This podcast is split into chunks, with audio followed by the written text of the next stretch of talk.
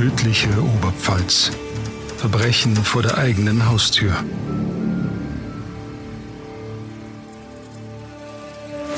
Ein Podcast von Oberpfalz Medien. Hallo und herzlich willkommen zu einer neuen Folge Tödliche Oberpfalz. Mein Name ist Mareike Schwab und mir gegenüber sitzt heute wieder Laura Fröhler. Hallo. Du hast uns ja wieder einen sehr spannenden Fall heute mitgebracht. Ja, der hat vielleicht ein bisschen was mit Bonnie und Clyde zu tun. Kennst du Bonnie und Clyde? Ja, also die Namen sagen mir was. Ich weiß, dass es ein Pärchen war, aber was genau die damals so gemacht haben, weiß ich nicht mehr so. Ja, du sagst schon ein Pärchen. Ähm, das war tatsächlich ein bekanntes kriminelles Pärchen aus Amerika, welches zwischen 1930 und 1934 schwere Raubüberfälle und Morde zusammen beging. Und auch der Tod der beiden war brutal. Sie wurden in ihrem Auto von Fahndern mit 167 Projektilen aus automatischen Waffen durchsiebt. Kein schöner Tod. Nee, definitiv nicht. Und der Begriff wie Bonnie und Clyde ist sprichwörtlich geworden für Unzertrennlichkeit angesichts widriger Umstände, für unkaputtbare Liebe und Zusammenhalt selbst bis in den Tod. Also wurde sehr romantisiert. Also quasi wir beide gegen den Rest der Welt. Ich bin schon sehr gespannt, was genau das denn jetzt dann auch mit der Oberpfalz zu tun hat. Ja, also sowas ähnliches hatten wir 2012 auch direkt in Weiden. Also zumindest, wenn es nach den Schlagzeilen von damals geht. Und ob der oder die Täter in unserem Fall auch mit Bonnie und Clyde verglichen werden können, da kommen wir später noch dazu. Okay, ich bin gespannt, aber ich würde sagen, wir starten jetzt einfach mal direkt rein. Was ist denn damals 2012 passiert? Okay, zur Information, wir haben alle Namen geändert. Gegen 19 Uhr des 25. Januars 2012 geht ein junger Mann mit seinem Hund in Emmersricht in Weiden spazieren. Ihm ist noch nicht bewusst, dass er bald mitten in ein Kapitalverbrechen gerät. Als er an einem Feld gleich neben dem Radweg vorbeikommt, bemerkt er ein Honda. Eine Frau steigt aus und geht auf ihn zu. Doch noch bevor er herausfinden kann, was genau sie hier um diese Zeit möchte, kommt ein Mann aus der Dunkelheit rausgeschossen, auf das Auto zugerannt. Beide steigen ein und fahren fluchtartig davon. Der Spaziergänger war dann verwundert und ging dann weiter und 100 Meter weiter entdeckte er eine verletzte Gestalt auf dem Weg. Als er näher kommt, sieht er, dass es sich um einen Mann handelt, der schwer atmet um sein Leben ringt. Der Spaziergänger reagiert sofort. Er versucht dem Sterbenden zu helfen und bringt ihn in die stabile Seitenlage. Als er seine Hände anschaut, entdeckt er Blut. Der Rücken des Opfers weist mehrere Stichverletzungen auf. Der Mann röchelt noch, die wollten mich umbringen. Doch der Spaziergänger hat kein Handy dabei, um Rettung zu rufen. Also rennt er mit seinem Hund nach Hause und informiert gegen 19.30 Uhr die Polizei. Doch jede Hilfe kommt zu spät. Als das Rote Kreuz am Ort des Geschehens eintrifft, können die Sanitäter nur noch den Tod des Mannes feststellen. Das Opfer hatte bereits lichtstarre Pupillen. Schnell ist die Kripo vor Ort und übernimmt Ermittlungen. Zu der Zeit ist es bereits stockdunkel. Es ist ja auch Winter. Da wird es schnell dunkel draußen. Vier Feuerwehreinsatzkräfte leuchten den Tatort aus. Und gleichzeitig wird nach dem Auto mit Neustädter Kennzeichen gefahndet.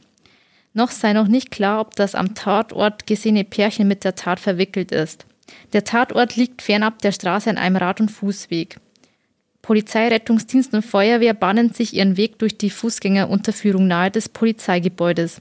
Ist auch krass, dass sowas eigentlich in der Nähe vom, von der Polizei passiert, gell? Ja, also wir laden euch da auf jeden Fall noch ein Bild hoch, wo genau denn da der Fundort war und wie das Ganze damals aussah. Aber das war auch so ein Fakt, wo ich jetzt ein bisschen innehalten musste, dass es quasi direkt vom ja, kann man sich nicht mal vor der Tür fühlen. passiert ist, ja. Hm. Gegen 21.30 Uhr trifft die Spurensicherung ein. Tatsächlich wurde etwas Interessantes gefunden. Eine Armbrust, die keine vier Meter neben der Leiche im Gras liegt. Also ob sie was mit der Tat zu tun hat, ist völlig unklar. Aber man muss zugeben, dass der Gegenstand als Fundobjekt nach einer Leiche ziemlich seltsam ist. Definitiv.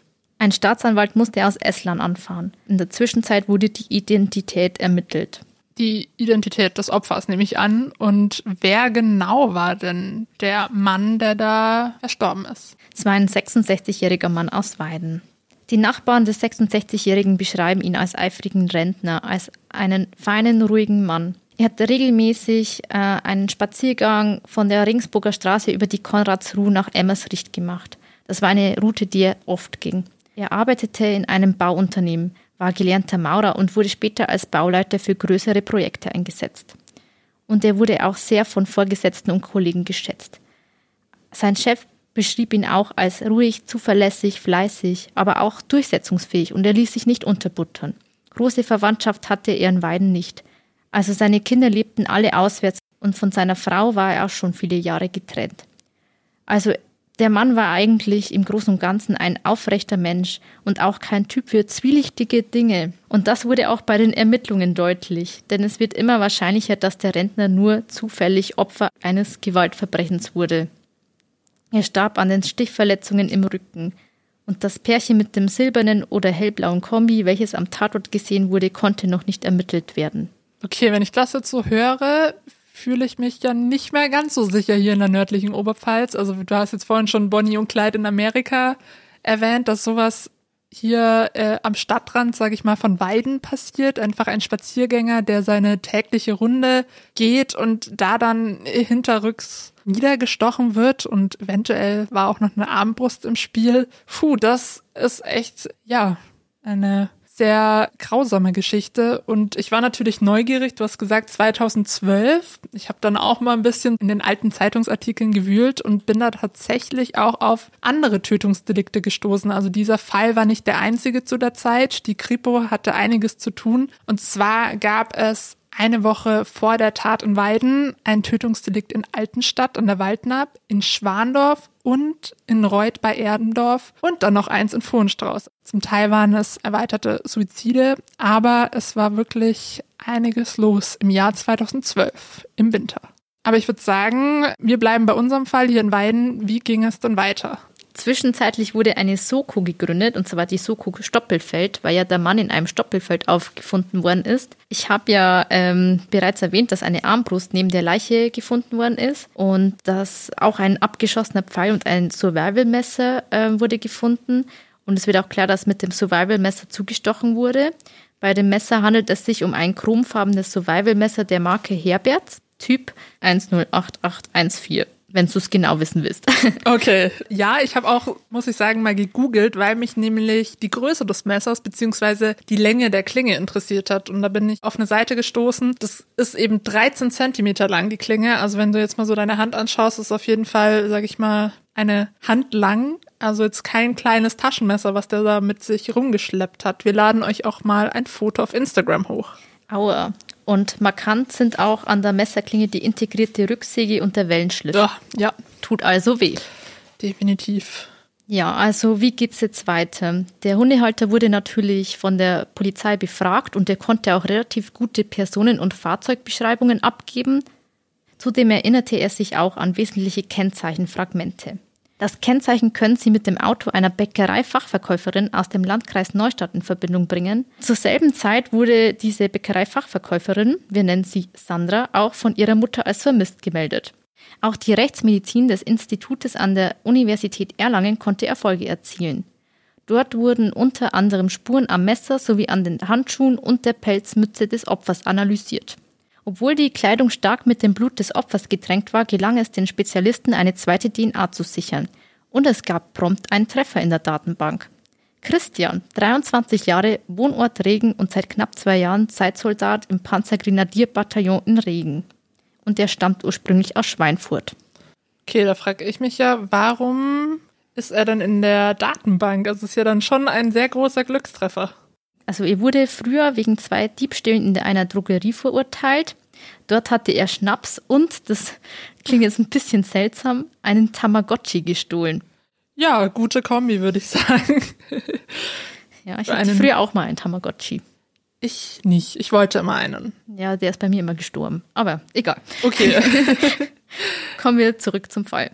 Ja. Von seinem Bataillon sei er auch seit dem 24. Januar abwesend und niemand wisse mehr über seinen Verbleib. Und schnell können die Beamten auch eine Verbindung zwischen den beiden herstellen. Sandra und Christian waren mal ein Paar. Und auch bei der Armbrust kamen die Ermittler weiter. Sie fanden heraus, dass am Tag der Tat auf einen Hund geschossen wurde. Oh nein. Ja, aber der wurde nur verletzt. Er hat's überlebt. Und gleichzeitig behielten die Ermittler auch ähm, Online-Verkaufsplattformen im Blick, um zu schauen, ob dort ein Honda, der auf Zeugenbeschreibungen passt, verkauft wird. Und tatsächlich, Wenige Tage später bot ein Autohändler aus Berlin den hellblauen SUV im Internet an. Und er hatte prompt einen Interessenten, die Soko Stoppelfeld. Sie sind daraufhin nach Berlin gefahren und haben das Auto untersucht. Und mit einem speziellen Verfahren konnten per Leuchtspuren Reste vom Blut an der Fahrertür-Innenseite sichtbar gemacht werden. Dieses Blut wies die DNA des Opfers auf. Also ein Volltreffer. Okay, das ist ja alles sehr verdächtig. Wir haben eine Bäckereifachverkäuferin, die Sandra, die schon seit längerer Zeit von ihrer Mutter als vermisst gemeldet wurde. Wir haben den Christian, der nicht mehr bei äh, seinen Kameraden irgendwie gesichtet wurde. Und dann eben dieses Auto, was ja Christian gehört, wie wir dann später rausfinden. Also eigentlich alles schon sehr eindeutige Hinweise. Wie ging es denn dann weiter? Nachdem die Spur nach Berlin geführt hatte, war die Kontrolle der Passagierlisten auf den Berliner Flughäfen Routine. Und die Polizei fing auch einen Brief an Christian ab, der einen Flug nach Fuerteventura am 2. Februar bestätigte. Das Paar hatte in Wein eine Reise für den 16. Februar gebucht, auf der Flucht in Berlin aber einen früheren Flug reservieren lassen. Und tatsächlich fanden sie die Flüchtlinge als Reisende des Fuerteventura-Flugs ab Tegel. Und für alle, die sich jetzt fragen, was und wo liegt Fuerteventura, nochmal hier kurz zusammengefasst. Also Fuerteventura ist eine Insel im Atlantischen Ozean rund 120 Kilometer westlich der marokkanischen Küste. Und das ist deshalb ein so gutes Reiseziel für Leute, die vielleicht untertauchen wollen, weil die Reisefreiheit innerhalb der Schengen-Staaten es möglich macht, dass die beiden ohne obligatorische Passkontrolle in das Flugzeug steigen können. Als die Polizei auch die Kenntnis hatte, dass die beiden mit der Air Berlin-Maschine auf die Kanaren geflogen sind, kamen sie drei Stunden zu spät. Dort sind sie gerade gelandet. Und auf der Insel verlor sich zunächst die Spur. Aber die Weidner Kripo schaltete das Bundeskriminalamt ein. Und dann wurden auch die spanischen Kollegen unterrichtet und starteten ihrerseits die Fahndung und hatten Glück. Das Pärchen kreuzte wieder am Flughafen auf, weil sie planten einen Rückflug nach Deutschland, Hamburg. Jetzt denke ich mir so, okay, ist auch nicht so, so schlau, dass ja, sie flüchten. Bisschen ungeduldig und wollten gleich wieder zurück, offenbar. Also ein bisschen unklug, weil das wurde ja ihnen zum Verhängnis. Ja. Dort werde die Kontomaschine um 12.45 Uhr abgehoben. Doch die Pläne der beiden Tatverdächtigen wurden durchkreuzt. Sie wurden am Vormittag von den Beamten der spanischen Zivilpolizei festgenommen. Und damit endet die fast zweiwöchige Jagd nach den mutmaßlichen Tätern. In Spanien wurden sie in Gewahrsam genommen und blöderweise in eine gemeinsame Zelle gesteckt. Nach der Verhaftung wollte die Polizei, dass sie keinen Kontakt miteinander haben. Ja, macht Sinn, weil wenn die zusammen in einer Zelle waren, dann können sie sich ja recht gut absprechen. Und das merkt man dann, glaube ich, später auch in dem Fall, dass das dann auch passiert ist. Sie wurden aber in separaten Flugzeugen nach Hause geflogen. Okay, immerhin das. Und jetzt hier an der Stelle kommt zum ersten Mal unser Gast in der Folge ins Spiel. Ruben Kolberts war bei uns im Studio. Er ist seit 2008 Rechtsanwalt in Weiden und kann sich noch ganz genau an diesen Tag erinnern witzige Geschichte eigentlich, äh, weil äh, die beiden waren ja flüchtig. Äh, die sind ja, also man hat es ja so, so mitbekommen äh, in der Presse, man hat ja die Öffentlichkeitsverhandlungen und äh, gehabt und irgendwann äh, hat man dann mitbekommen, dass die eben auf Fuerteventura äh, geflohen sind. Und dann hat man eine Weile lang nichts gehört und irgendwann hat damal, der damalige Oberstaatsanwalt mich angerufen und gesagt, ja, Sie haben die beiden. Und die äh, Mandantin äh, würde mich gern als äh, Verteidiger haben. Und nachdem das Duo am Freitag wieder in Deutschland landete, wurden sie am Samstag beim Ermittlungsrichter vorgeführt. Und dort hat Herr Kolbert Sandra dann auch zum ersten Mal kennengelernt. Und er schildert uns seinen ersten Eindruck so. Verstört, ähm, nicht wissend, was jetzt mit ihr passiert, ähm, in sich gekehrt. Ja, man würde auf gut Deutsch sagen, daneben. Also äh, wirklich nicht, nicht ähm, klare Gedanken fassend, ähm, ja. Und deswegen dann auch, was man immer so bei solchen Delikten macht, dass man erstmal äh, gegenüber der Polizei und auch dem Ermittlungsrichter mal gar nichts sagt. Also einfach mal tatsächlich äh, das Recht zu schweigen äh, hier ausübt und davon Gebrauch macht. Und wie ging es dann für Ihre Mandantin weiter? man muss erstmal ähm, ein gewissen Vertrauens, äh, Vertrauensverhältnis mit der Mandantin, also unabhängig jetzt mal vom Fall, das gilt allgemein, ähm, äh, aufbauen. Es ist ja so, die kommen mit einem Problem an, ähm, das äh, manchmal sehr tiefgreifend ist, ja, und ähm, da muss man einfach dann schauen, dass man, dass man da erstmal erstmal eben ein Vertrauensverhältnis aufbaut. Und dann kann man dann sozusagen ans Eingemachte gehen, dass man dann mal die Akte sich hernimmt, da mal guckt, was denn die Akte sagt und dann sich natürlich auch äh, die Geschichte äh, der Mandantin, der Mandantschaft dann, dann anhört. Ähm, ja, und dann muss man eine Verteidigungsstrategie dann ausarbeiten. Und zehn Monate später wurden dann auch fünf Prozesstage angesetzt. Die Staatsanwaltschaft beschuldigte Christian des Mordes und versuchten Raubs mit Todesfolge. Sandra wird wegen Beihilfe angeklagt. Bevor wir aber tiefer in den Prozess einsteigen, klären wir erstmal, wer die beiden Täter überhaupt sind. Christian ist 23 Jahre und Bundeswehrsoldat. Eine Ex-Freundin sagte im Prozess, ich kenne ihn nicht gewalttätig. Er ist immer sehr nett mit mir umgegangen, sehr zärtlich. Und auch seine Mutter sagte, er ist sehr sensibel, jeder hat ihn ausgenutzt und gemobbt. In der Schule, der Lehre, beim Bund. Der leibliche Vater ist gewalttätig, der Stiefvater trinkt. Er bekam die zwei gescheiterten Ehen seiner Mutter mit und nahm sich mit 17 Jahren schon eine eigene Wohnung. Sein Lehrlingslohn reichte ihn aber nicht, und so verpflichtet er sich für acht Jahre bei der Bundeswehr. Aber gefallen hat's ihn dort nicht. Er fühlte sich nicht wohl und wollte abhauen. Aber sein Antrag zur Aufhebung der Verpflichtung bei der Bundeswehr ist abgelehnt worden. Also ist er dann von der Bundeswehr verschwunden und dort wird er gesucht. Übereinstimmend berichten die Zeugen von mehreren Luftdruckwaffen und der Armbrust im Kofferraum. Auffallend sind zwei Anzeigen bei der Polizei. Christians Ex-Freundin zeigt ihn an, weil er im Chat angekündigt hat, sich bei allen Menschen zu rächen, die er hasst. Auch mit seinem Kameraden, mit dem er sich in Regen das Zimmer teilte, hatte er einen Streit, wo der Kamerad Christian drohte, in Afghanistan lege ich dich um. Daraufhin suchte Christian seinerseits die Polizei auf. Hatte wahrscheinlich Angst. Also wir merken, es ist eine sehr bewegte Kindheit, nicht alles ganz einfach. Er ist auch sehr, ähm, sag ich mal, in dieser Opferrolle, beziehungsweise alle anderen Zeugen sagen, das hätten sie ihm nicht zugetraut. Aber am Ende ist es ja dann doch dazu gekommen. Und ich finde, das merkt man dann auch ein bisschen bei Sandra, wenn man sich ihre Biografie anschaut. Die 24-jährige Bäckereiverkäuferin wird auch von ihrem Ex-Freund, mit dem sie drei Jahre lang liiert war, als ein sehr guter Mensch beschrieben. Ein weiterer Ex-Freund von ihr warf ihr zwar Eifersucht vor und dass sie mal mit einem Schürhaken auf ihn losging, aber er hofft trotzdem, dass sie mit ihm wieder zusammenkommen. Ich finde Würde ich so, auch.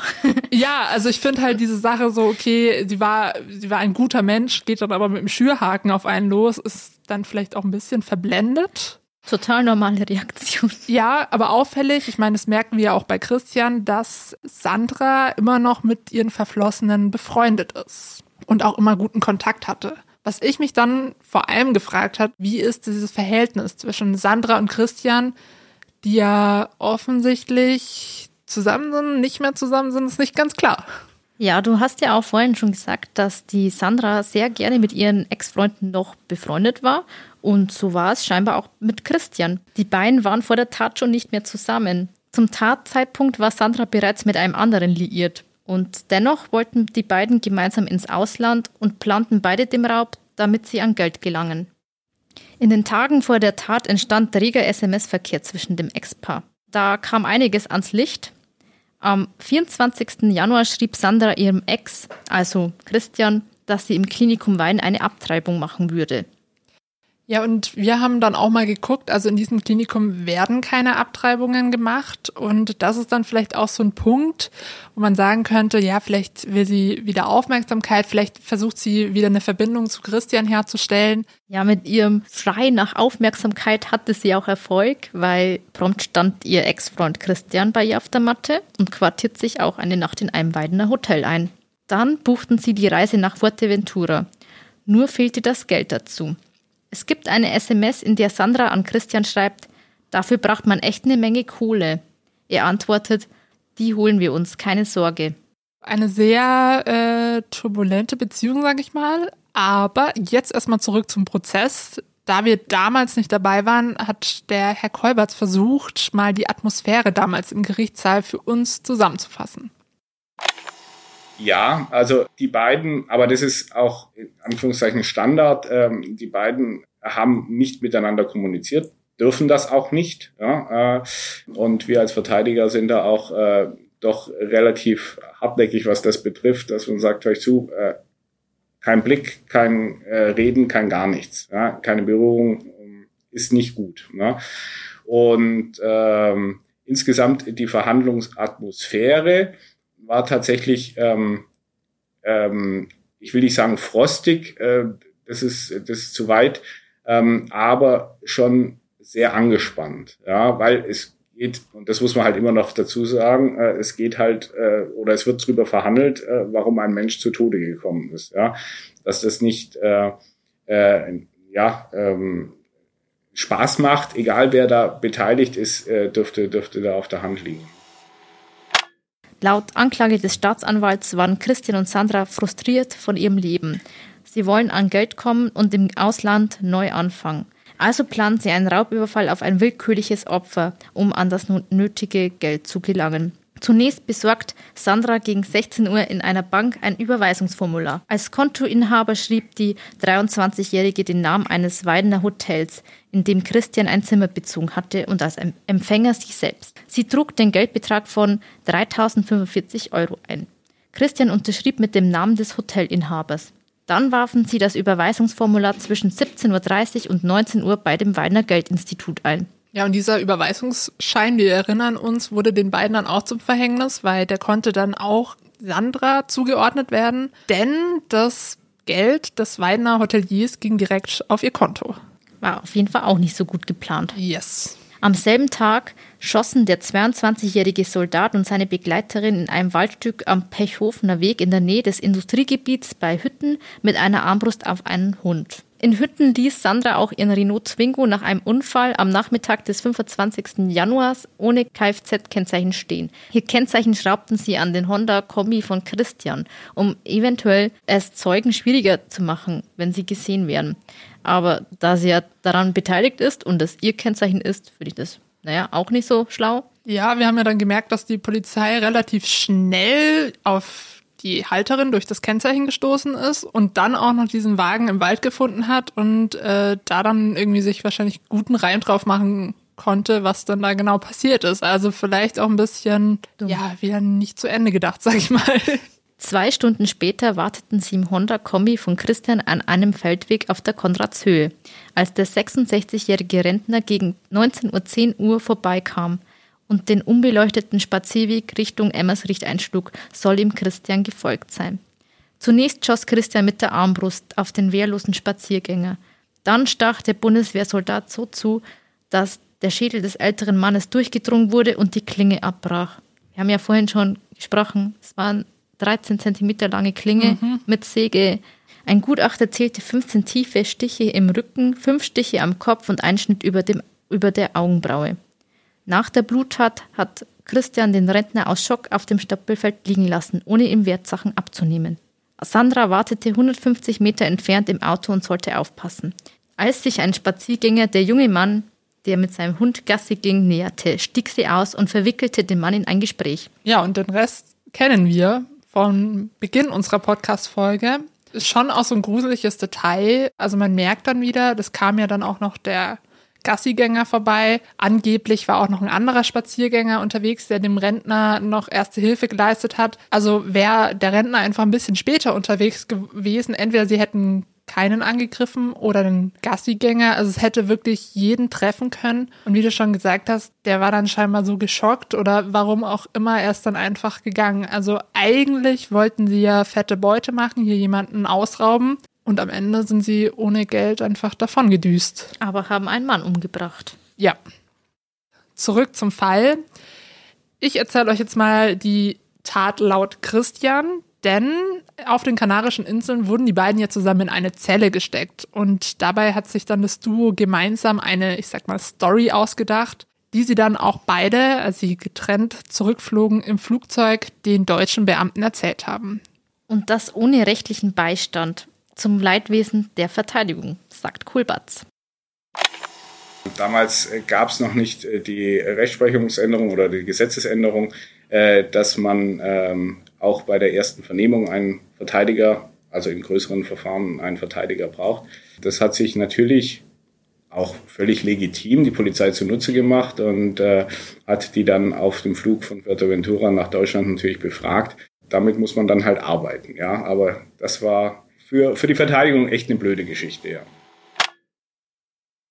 Ja, und vor Gericht schwiegen dann beide, aber zurück zur Version von Christian, die er eben damals den Beamten im Flugzeug erzählt hat. Er wollte nämlich auf dem Weg einfach nur pinkeln. Und den Rentner hat das dann so aufgeregt, dass Christian gar nichts anderes machen konnte, als ihn mit seiner Armbrust, die er dabei hatte, ja, anzuschießen. Und in dem Gerangel warf der Rentner Christian zu Boden. Und als der 66-jährige Rentner dann auf ihm drauf saß, hat er aus liegender Position zugestochen. Aus seiner Sicht war es also Notwehr. Für mich klingt das wenig realistisch. Der Rentner, 1,83 Meter, soll tatsächlich auf den 2-Meter-Soldaten gehockt sein, mit 66 Jahren. Also ich muss auch sagen, vielleicht hat man es auch in meinem Unterton gehört, die Version klingt für mich nicht ganz so glaubwürdig und außerdem spricht auch gegen die Version das Gutachten der Gerichtsmediziner. Denn niemals seien damit 20 tiefe Stiche von hinten in den Kopf, in den Rumpf und in den Rücken zu erklären.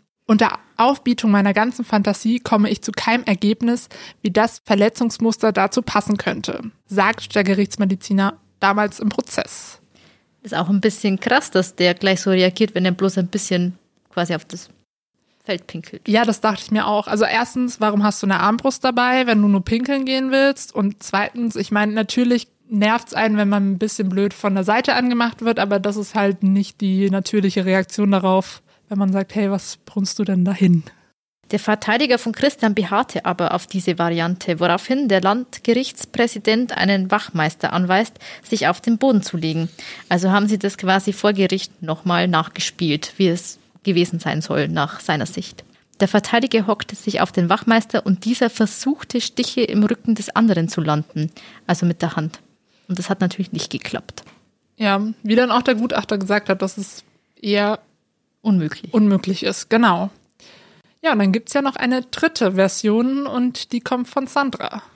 Sandra erzählte auf ihrem Flug erst das Pinkelmärchen, worauf sie sich wahrscheinlich geeinigt haben in der Zelle in Spanien, wich aber dann ab. Christian sei auf der Konradshöhe mit den Worten, den bringe ich jetzt um, ausgestiegen und dem Spaziergänger gefolgt. Als er zurückkam, habe er erzählt, dass ihn der Rentner nach der Armbrustschuss zur Rede gestellt habe.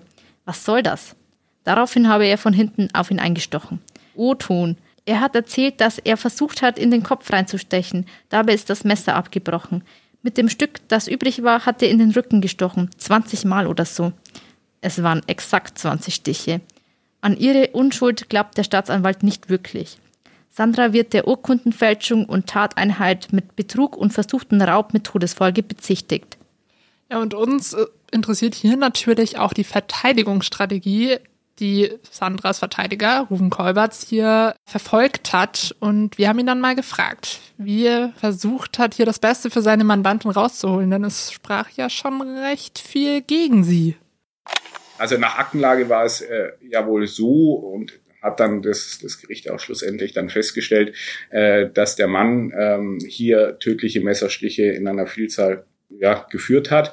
Und dann musst du natürlich gucken, ähm, wie passt deine Mandantin in das Ganze rein. Ja, und äh, die Verteidigungsstrategie war dann schlussendlich, ähm, dass man ausgesagt hat, beziehungsweise dann versucht hat, das Gericht zu überzeugen, dass sie zwar in der Nähe der Tatörtlichkeit war, aber vom, vom eigentlichen Tatentschluss des Mannes nichts gewusst hat und somit dann aus der Beihilfe zum Mord ähm, rauskommt aus dem Delikt. Das war jetzt mal so die grundlegende Verteidigungsstrategie. Man hat ja quasi ein Delikt, man hat einen, einen, einen toten Menschen, das heißt, dieser Mensch wurde von irgendjemandem getötet. Ähm, und du musst natürlich gucken, äh, wie kriegst du deine Mandantin, deinen Mandant einfach aus, aus, dieser, aus dieser Schusslinie dann raus. Ja? Und äh, ähm, ja, da muss man natürlich dann anhand der Aktenlage dann sehen, wer hat denn überhaupt jetzt hier in dem Fall, im konkreten Fall hier zugestochen. Ähm, und dann musst du halt gucken, dass der, dass der eben eine, ja, nicht Geschichte hinkonstruierst, das will ich nicht sagen, weil das darf man ja nicht, ähm, aber guckt, äh, dass man eben ähm, es so hinbekommt, dass man, dass man hier aus dem Delikt rauskommt. Ja. Das hat jetzt aber in diesem Fall, Klammer auf leider, Klammer zu, nicht funktioniert. Okay, wir fassen zusammen. Es steht fest, dass Christian den Rentner umgebracht hat. Aber wie wird noch diskutiert? Also ob das jetzt irgendwie eine Affekttat war oder wirklich kalt geplanter Mord. Und sicher ist auch, dass Sandra als Begleitung dabei war, währenddessen aber im Auto saß. Unsicher ist noch ein bisschen, ob sie davon wusste, was Christian vorhatte, oder ob sie wirklich einfach nur Subway essend, wie auch in einer Aussage vorkam, im Auto saß. Gegen die Version, dass Sandra von nichts wusste, spricht die Zeugenaussage des Spaziergängers mit Hund, weil dieser belastet Sandra. Sie hatte ihn angesprochen, scheinbar, bevor sie dann zusammen geflohen sind. Das ist richtig, ähm, aber ähm, es war dann in der Hauptverhandlung so, dass man dann versucht hat, natürlich äh, den Zeugen in Widersprüche zu verwickeln. Das ist relativ, relativ simpel. Es ist auch noch was von einer Perücke geredet worden und so weiter, was man äh, dann nicht finden konnte, ähm, weil sie dann plötzlich blonde Haare hatte wo der Zeuge ausgesagt hat, die Mandantin hat aber pechschwarze Haare gehabt. Also das sind dann so Widersprüche, wo man eben versucht, ja, die Glaubwürdigkeit des Zeugen äh, irgendwie herunterzuschrauben. Wir haben dazu nichts in unseren alten Berichten gefunden. Aber wir wissen ja, dass Zeugenaussagen nicht immer hundertprozentig stimmen. Ja, aber jetzt nochmal zurück zum Prozess. Der ging natürlich weiter und Christian zeigte das erste Mal Reue. Was passiert ist, war definitiv nicht beabsichtigt. Es tut mir aufrichtig leid. Und er bat auch, dass die Nebenklägerin, die einen Sohn des Opfers vertritt, den Angehörigen seine Worte der Reue weitergibt. Auch Sandra zeigte Reue. Sie entschuldigte sich weinend, dass ich nicht ernst genommen habe, was Christian gesagt hat. Ich hätte es vielleicht verhindern können. Von ihrem Ex-Freund forderte sie, sag die Wahrheit.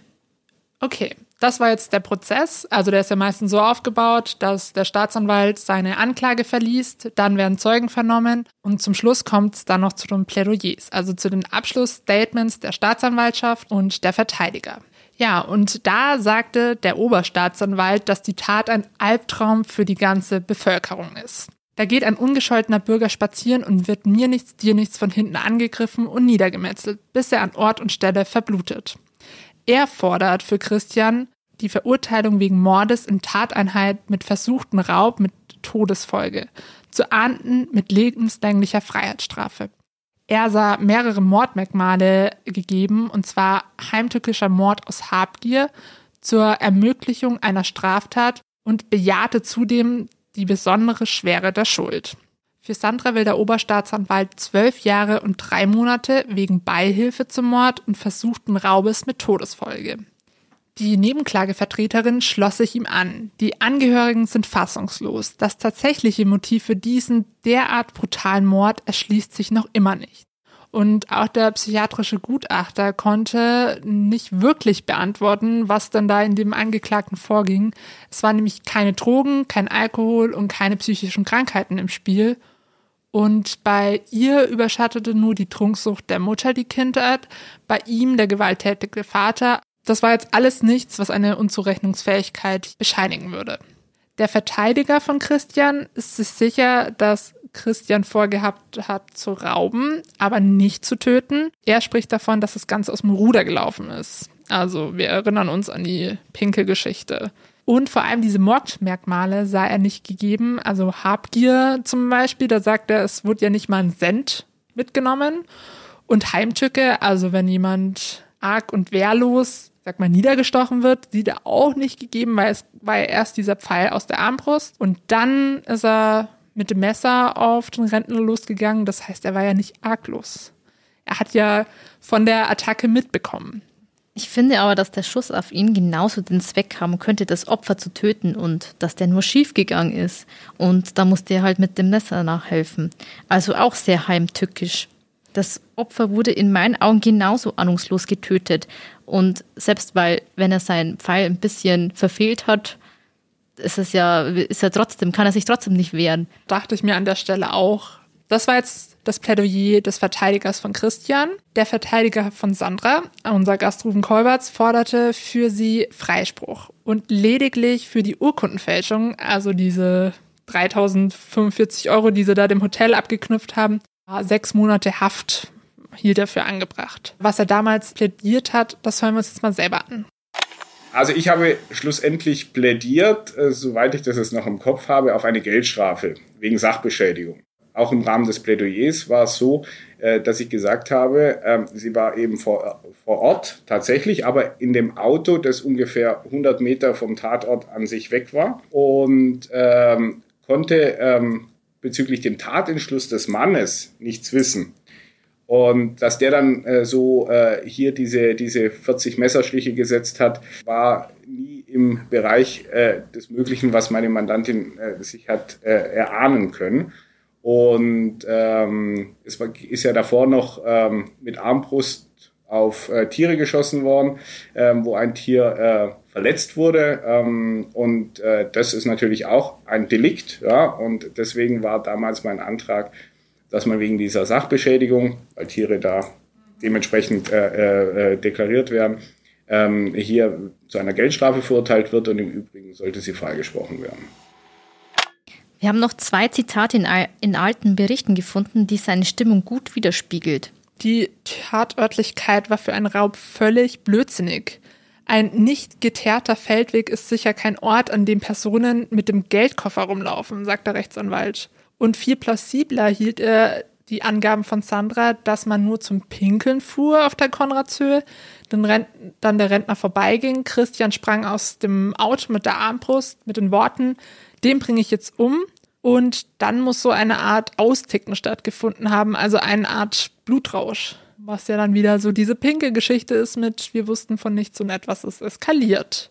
Aber wie ja schon äh, Herr Kolberts vorhin gesagt hat, man versucht natürlich immer die Beweise, die vorliegen und äh, die Erzählungen der Zeugen so für die Mandanten zu nutzen, dass sie möglichst mit einer geringen Strafe da rausgehen.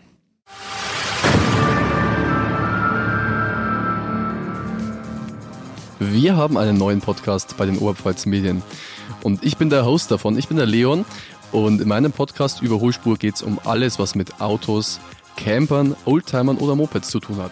Wenn ihr mal eine Auszeit von der tödlichen Oberpfalz und all den Mordgeschichten braucht, dann hört doch mal rein. Der erste Gast ist ein Werkstattmeister aus Weiden, der sich derzeit einen 1500 PS BMW errichtet. Und in der zweiten Folge geht es weiter mit einem Pärchen, das zurzeit mit dem Camper durch die Welt reist. Die sind aktuell in Pakistan. Hört rein, ist auf jeden Fall sehr spannend. Und damit geht's weiter mit der tödlichen Oberpfalz.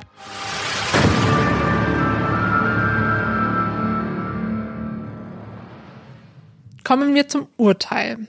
Die Strafe für den Haupttäter, also Christian, überrascht jetzt nicht. Er bekam lebenslange Haft wegen Mordes in Tateinheit mit versuchten Raub mit Todesfolge. Und zwar auch mit besonderer Schwere Schuld, also er kommt nicht vorher raus, vor den 15 Jahren.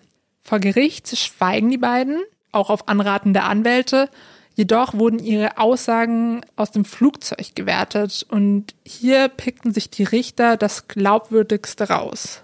Der Verteidiger sprach damals von einer Rosinentheorie. Was genau damit gemeint ist, erklärt Herr Kohlbatz am besten selbst. Ja, die Rosinentheorie ist tatsächlich was, gibt es im Arbeitsrecht, also tatsächlich als Theorie. Äh, nein, man pickt sich einfach das raus, was man brauchen kann. Wir, also sowohl der Kollege als auch ich, waren, waren einfach der Ansicht, dass man äh, im Rahmen der Hauptverhandlung äh, das für eine Verurteilung herausgepickt hat, ja, und quasi die entlastenden Umstände einfach unter den äh, Tisch gekehrt hat oder unter den Teppich gekehrt hat. Und äh, das war quasi die, die Rosinentheorie, die wir, die wir unisono da äh, angesprochen haben. Am glaubhaftesten seien die Aussagen, in denen sich die beiden unnötig belasten. Und das wären zum einen seine Aussagen, dass man vorher gemeinsam den Entschluss gefasst hatte, durch eine Raubserie an Geld zu kommen und sich ins Ausland abzusetzen. Und ihre Aussage, dass Christian auf der Konradshöhe mit den Worten, den bringe ich jetzt um, ausstieg. Und dann gab es eben noch seine Aussage wiederum, dass sie ihm die Armbrust gereicht habe. Scheinbar haben beide ihre Handys in einem Weiher nach der Tat versenkt doch die Kripo konnte die beiden Handys bergen und auch den SMS-Verkehr zwischen den beiden rekonstruieren. Zwei Tage vor der Tat schreibt sie, das sind wir bald alles los. Die können uns alle mal. Bin auch froh, wenn mich meine beschissenen Alten nicht mehr stressen. Am Tag davor schrieb sie, wenn du mich nicht mehr dabei haben willst, dann sag's. Dann kann ich mich darauf einstellen, dass mein beschissenes Leben hier weitergeht. Und er schreibt daraufhin, es bleibt wie ausgemacht, Schatz. Und Was mich auch ein bisschen verwirrt ist, dass die beiden zu dem Zeitpunkt auch nicht zusammen waren und der nennt sie einfach Schatz. Ich meine, die wollten zusammen abhauen. Vielleicht äh, waren sie ja dann doch wieder mehr als nur befreundet. Gefühle waren da. Ja, zu diesen SMS, die du gerade vorgelesen hast, hat Herr Kolberts auch eine klare Meinung. Da ist halt die Frage, worauf bezieht sich das? Ne? Also sprich äh, von einem äh, Mord oder von einem äh, Tötungsdelikt war in diesen SMS nie die Rede. Es war, was die Kammer dann auch festgestellt hat, äh, so, dass man einfach aus Deutschland fliehen wollte oder gehen wollte. Ja, ähm, die beiden waren unzufrieden, äh, zum einen äh, mit ihrer eigenen äh, Lebensgestaltung, zum anderen mit der Bundeswehr, also beim, beim, beim Mann. Und die Kammer hat dann halt gesagt, euch zu, sie haben sich, und darauf bezogen sich dann nach Ansicht der Kammer diese SMS, dass man sich zu Raubtaten äh, verabredet hat. Also sprich, man, äh, man ähm, raubt Leute aus, ohne sie umzubringen sag ich jetzt, ja, ähm, und guckt, dass man Geld bekommt, um, um einfach abzuhauen. Ja. Aber es hat dann auch nicht so hundertprozentig gepasst mit der, mit der objektiven Spurenlage, nämlich das Ticket zum Beispiel wurde damals im Kaufland äh, in Weiden ist unten ein, ein äh, Reisebüro gewesen. Da hat man dieses, äh, dieses Ticket äh, bereits äh, vor den ganzen angeblichen Raubtaten äh, äh, gekauft. Also das hat alles nicht so nicht so hundertprozentig äh, ge gepasst, was die Kammer dann schlussendlich auch festgestellt hat. Ja. Die häufigsten Worte waren nötigste Papiere, gepackt, wollen mitnehmen, Flughafen, Fingerabdrücke, Handschuhe, Banküberfall. Für die Richter stand fest, sie brauchten das Geld, um ihre Bonnie- und Kleidkarriere zu beginnen. Und die Generalprobe für die geplante Raubserie sollte auf Konrads Höhe über die Bühne gehen, von wegen Pinkelpause. Und man suchte das Opfer gezielt.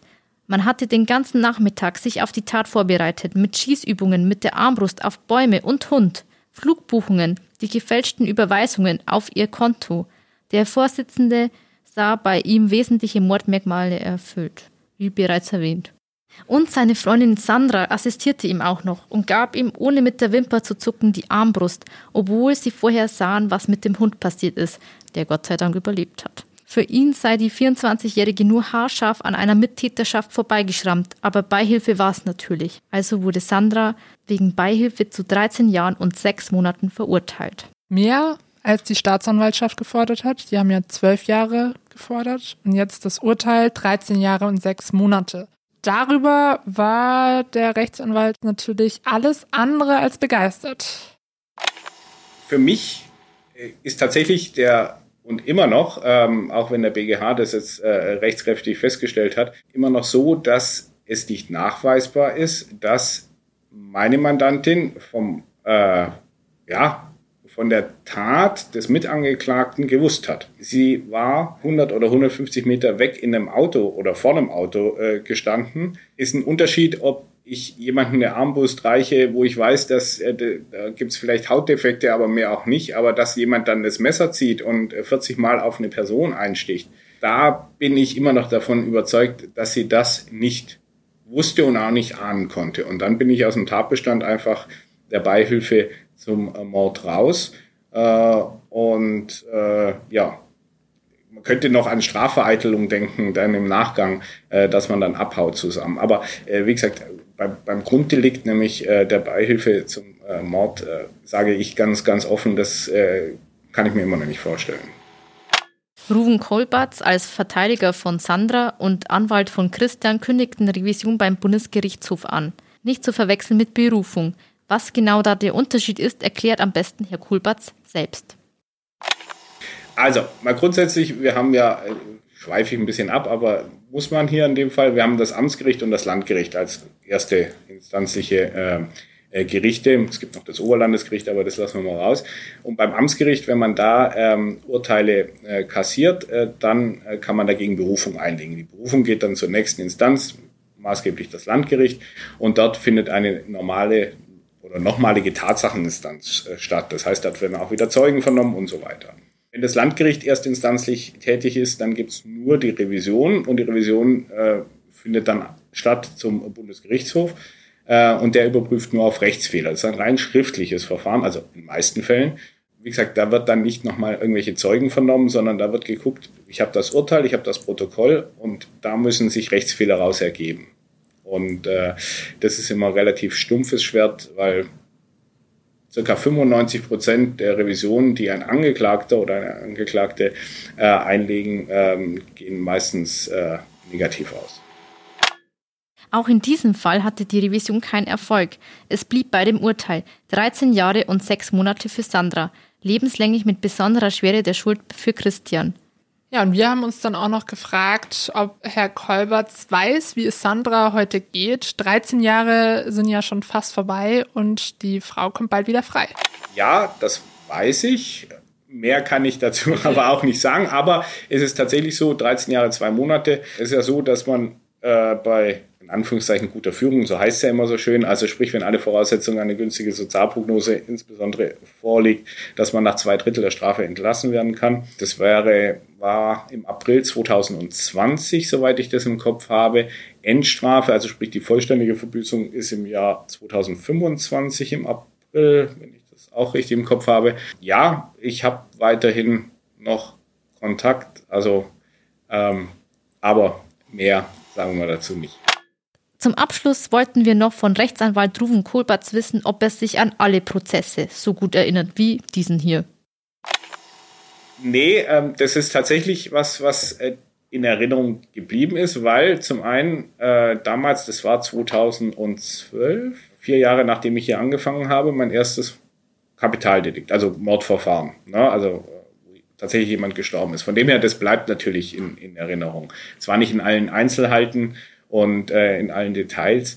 Ähm, aber ähm, das war schon was, wo man, wo man auch ähm, für sich, ja, wie soll ich sagen, ähm, sich halt überlegt, hin und wieder zumindest, äh, äh wenn man selber spazieren geht und dann äh, äh, wird man da äh, rücklings angegriffen und kriegt 40 Messerstiche in, in den Rücken.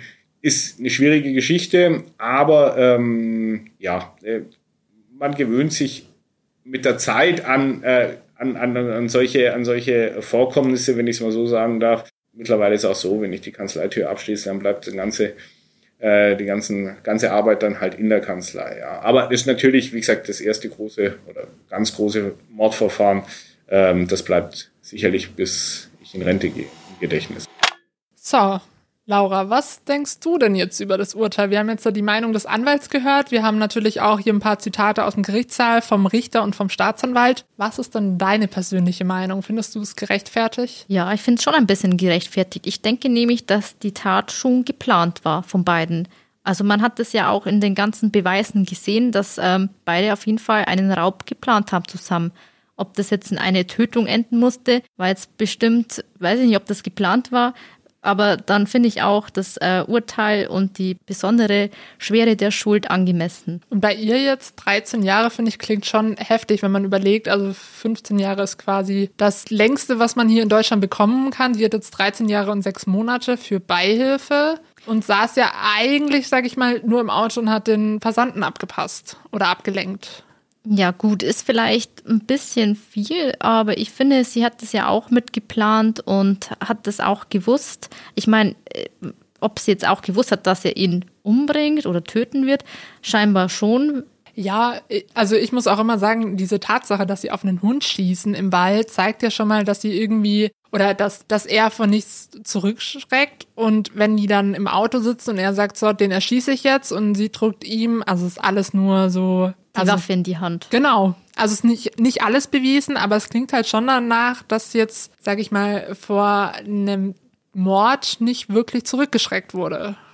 Ja. Eine Frage haben wir ja noch offen. Du erinnerst dich an die Diskussion am Anfang. Du hast mich gefragt, ob ich Bonnie und Clyde kenne und damals wurde ja auch viel getitelt Bonnie und Clyde für Arme in Weiden. Was denkst du denn darüber, wenn man einem Fall wie diesem so einen Titel gibt, was ja auch so ein bisschen romantisiert wurde, die Tat damals in den USA? Im Vergleich zu Bonnie und Clyde haben sich die zwei ähm, Angeklagten sicherlich ein bisschen zu dumm angestellt im Vergleich. Ja, und die haben viele Fehler gemacht. Und ich finde es immer schwierig, wenn man Tätern solche Namen gibt, weil das ja dann auch diese Tat so verherrlicht, sage ich mal, weil Bonnie und Clyde wie du vorhin ja auch schon erzählt hast, wird so positiv abgestempelt oder abgespeichert. Das ist irgendwie der Beweis für die wahre Liebe. Die gehen quasi bis in den Tod zusammen. Ja, hier haben wir, sag ich mal, einfach nur zwei Ex-Liebhaber, Ex-Freunde, die da eine richtig dumme Tat, sinnlose Tat begehen. Aber das war ja wirklich ein, ein Mann, der hier spazieren gegangen ist und einfach hinterhältig erstochen wurde. Ja, ihr könnt uns ja gerne mal in die Kommentare schreiben, was ihr darüber denkt, ob ihr das Urteil gerechtfertigt findet. Wir posten euch wieder alle Bilder und Hintergrundinfos zum Fall. Abonniert uns, damit ihr keine Folge mehr verpasst. Und ich sag Laura, danke, dass du den Fall hier wieder für uns alle so vorbereitet, vorgetragen hast. Und bis zum nächsten Mal. Danke gerne. Bis zum nächsten Mal. Ciao.